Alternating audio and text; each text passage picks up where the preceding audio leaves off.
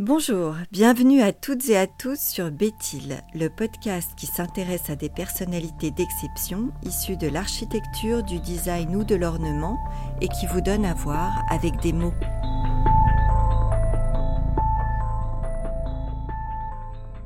L'habitacolo ou habitacle de Bruno Munari est bien davantage que cette structure en treillis constituée de montants en acier peint, verticaux et horizontaux, tenus par huit vis. C'est d'abord une invitation à entretenir des liens entre créativité et vie quotidienne.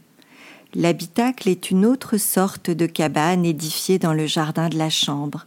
C'est la recréation d'un espace multifonction dévolu à l'enfance, un meuble à soi.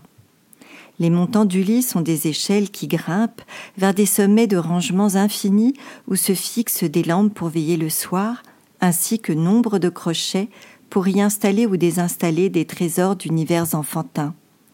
Bruno Munari est un artiste complet, brillant et touche à tout. Sa recherche artistique hétérogène est doublée d'une constante réflexion pédagogique.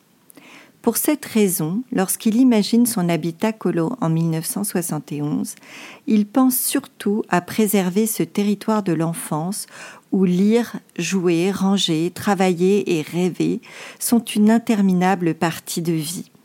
Il veut pour les enfants, je cite ici les mots de Françoise Leboire, une chrysalide dans laquelle s'envelopper pour s'envoler.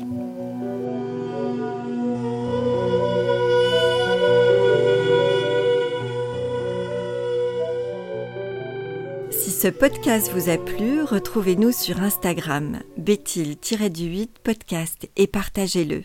À bientôt!